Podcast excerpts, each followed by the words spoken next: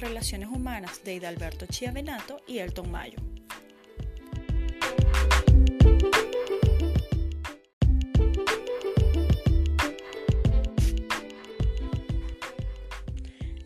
Hola, feliz día.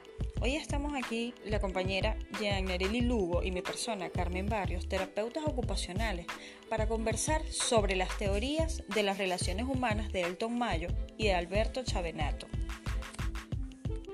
Y de Alberto Chiavenato populariza la teoría de las relaciones humanas y la teoría general de la administración propuestas por Elton Mayo para la resolución de conflictos de las organizaciones en el inicio de la Primera Guerra Mundial entre 1939 y 1945.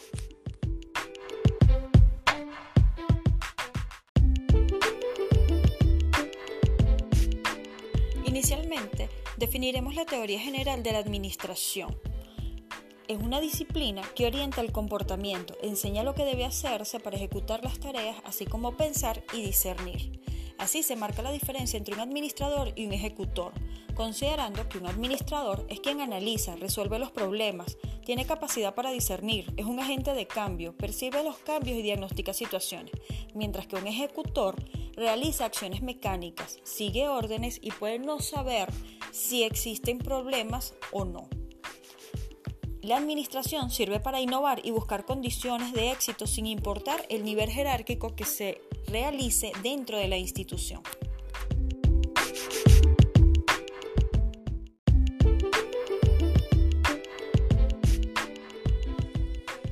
Teoría de las relaciones humanas.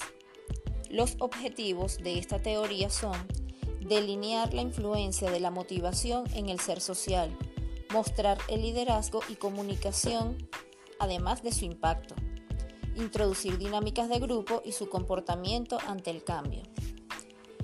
Con esta teoría se critican los conceptos de autoridad, jerarquía, racionalización del trabajo. Además, la felicidad se concibe desde otro punto de vista. El trabajador se ve influenciado por la motivación. Las personas se motivan por sus necesidades y consideran que los problemas con el grupo disminuyen el desempeño. De igual manera, el líder influye en el comportamiento de los grupos. El poder no es control. Thomas Watson.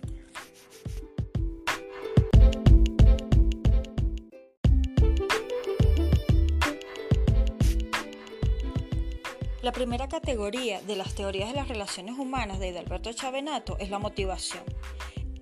La motivación está influenciada por la actitud humana y explica el comportamiento de las personas. Es decisiva para la satisfacción del trabajador. En esta, Mayo y su equipo hablan sobre la recompensa social o simbólica o no material.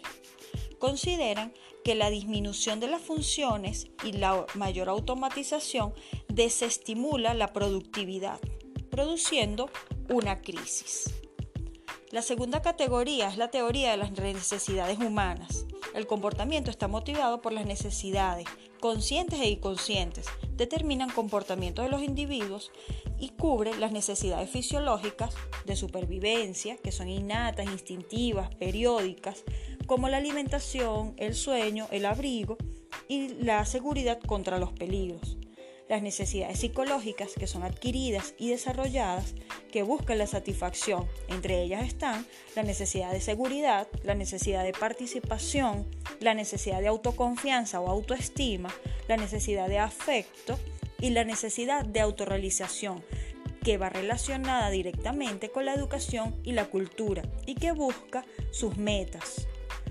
La cuarta es la motivación o el ciclo motivacional. El comportamiento humano es motivado por una fuerza. Esta es una tensión que genera un comportamiento dirigido a satisfacer las necesidades.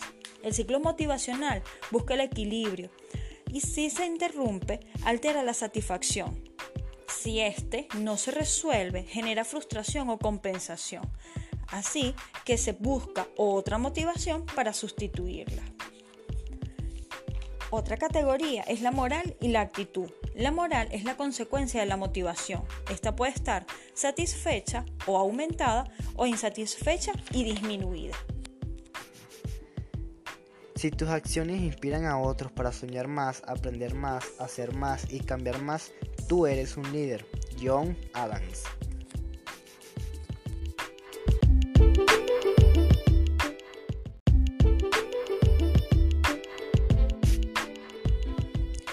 Segundo aspecto de la teoría de las relaciones humanas es el liderazgo. El liderazgo es una influencia ejercida mediante la comunicación. Un líder necesita conocer la necesidad humana y saber conducir a las personas. Las funciones del líder están orientadas a lograr un objetivo para satisfacer las necesidades. Según Halsey y Blanchard, la influencia es una fuerza psicológica por la cual una persona actúa de forma intencional para poder modificar un comportamiento. De igual manera refieren que el poder es el potencial que ejerce una influencia de unos sobre otros. Un líder lleva a la gente a donde nunca habrían ido solo. Han Finzel.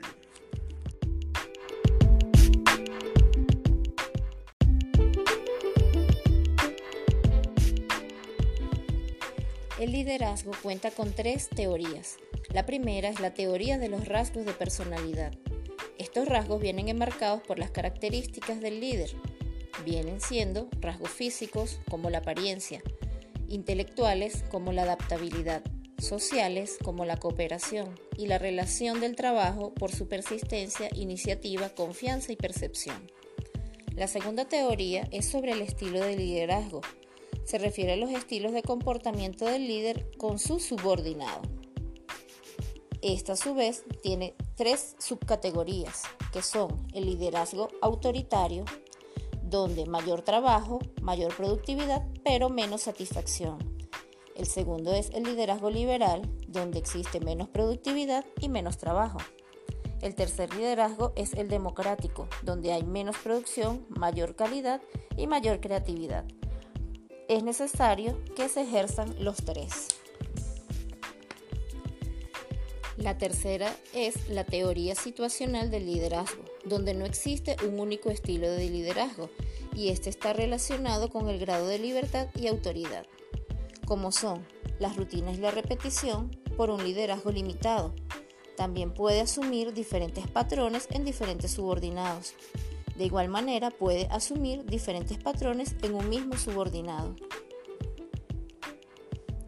No te preguntes qué pueden hacer tus compañeros por ti. Pregúntate qué puedes hacer tú por ellos. Magic Johnson.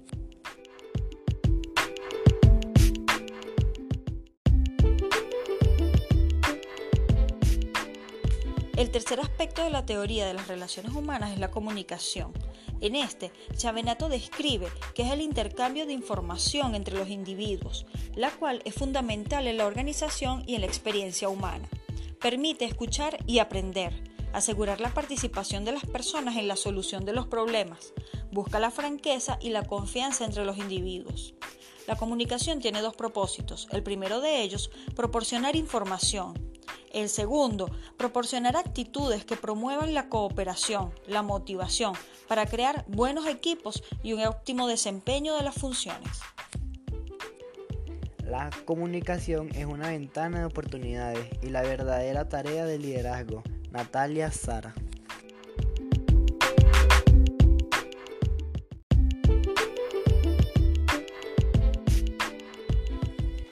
Cuarto aspecto de la teoría de las relaciones humanas es la organización informal, la cual fue propuesta por Roelisberg Dixon y es la interacción y la relación establecida por los individuos de una organización. Esta se materializa con los valores y estilos de vida social por los que pueden luchar y ser organizada. Las características son las siguientes. La relación de la cohesión o no por simpatía. El estatus o posición. La colaboración espontánea que puede ser usada en favor de la empresa. Los patrones de relación y actitudes que reflejan los intereses del grupo. La organización informal puede ser trascendental en la organización formal. Los estándares de desempeño que pueden ser o no compatibles con los objetivos de la empresa. El origen de la organización informal habla acerca de los intereses comunes, la interacción provocada dentro o fuera del espacio de trabajo. Los periodos de descanso es la interacción entre las personas y los vínculos que puedan crear a nivel social. Lo que quieres en la vida debes ponerlo en tu mente. Si quieres éxito, ponlo ahí. Steve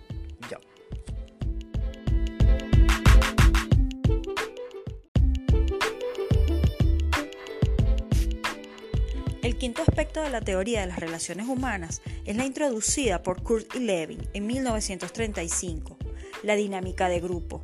Se refiere a que las personas se integran entre sí y pueden influir entre ellas. Las características de estas relaciones tienen una finalidad con un objetivo común, una estructura dinámica de las comunicaciones y buscan la cohesión entre los individuos.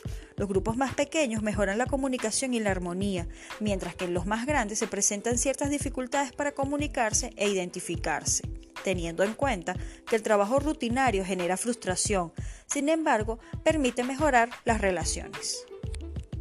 Reunirse en equipo es el principio, mantenerse en equipo es el progreso, trabajar en equipo asegura el éxito. Henry Ford.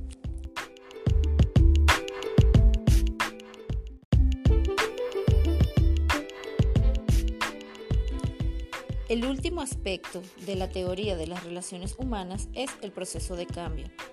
Para Kurt Levin, en 1935 plantea que las personas no cambian porque no quieren o porque no pueden, de igual manera refiere que los comportamientos antiguos son por no saber o no poder hacer cambios.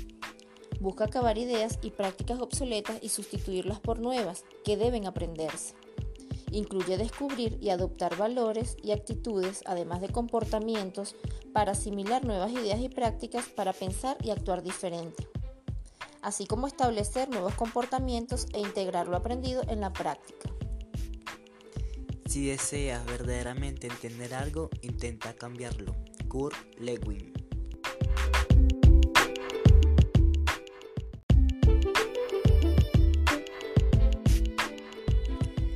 Desde el punto de vista crítico, la teoría de las relaciones humanas tiene aspectos positivos y aspectos negativos.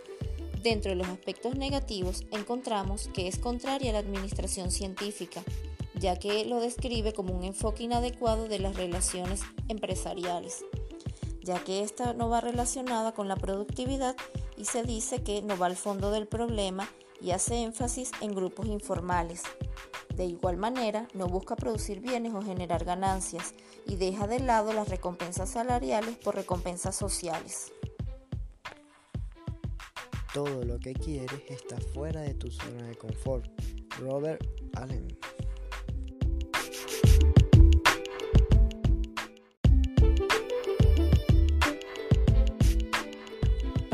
vamos a hacer una evaluación crítica desde el punto de vista positivo a la teoría de las relaciones humanas de Hidalberto Chiavenato y Elton Mayo. En esto, la primera impresión es una visión humanista en las relaciones de la organización. Este aspecto es aplicable tanto dentro de la organización como dentro del servicio de la terapia ocupacional, quienes como terapeutas ocupacionales tenemos una visión holística del paciente que busca el conocimiento de la naturaleza humana, que busca reconocer en cada individuo la individualidad, que busca además la necesidad de relacionarse entre los individuos y la organización, no solo para nuestros usuarios, sino nosotros como profesionales del área necesitamos relacionarnos entre los individuos, relacionarnos no solo con los pacientes, sino con el personal que labora a nuestro lado. Además, esta teoría permite aumentar la inclusión tanto del personal de los menores grados, desde el punto de vista obreros, profesionales u otros, dentro de la empresa. En este caso, nosotros necesitamos ser incluidos dentro de las líneas de organización, pero para eso debemos empoderarnos y debemos tener en cuenta que el trabajo es una actividad grupal, es una actividad de un equipo multidisciplinario, transdisciplinario, que busca la colaboración y que éste debe desarrollarse con la intención de crear líderes, de condicionar la productividad, de, de la necesidad que tiene el terapeuta ocupacional para el reconocimiento es determinante para la moral, tanto de un buen profesional como de una buena organización. Los líderes no se crean, los líderes crean más líderes. La innovación es lo que distingue a un líder de un seguidor. Tener siempre en cuenta las teorías básicas de motivación, liderazgo, comunicación, la organización formal, las dinámicas de grupo y el proceso de cambio. Solamente el hecho de compartir con los compañeros de trabajo fuera del área laboral, de poder comunicarse de manera efectiva, de poder organizarse, tanto de manera administrativa como de manera informal, orienta hacia el logro de los objetivos. El proceso de cambio no es sencillo, pero para eso estamos, para liderizarnos, para empoderarnos, para creer en nosotros y creer en que somos agentes de cambios. El terapeuta ocupacional es un agente de cambio, un líder.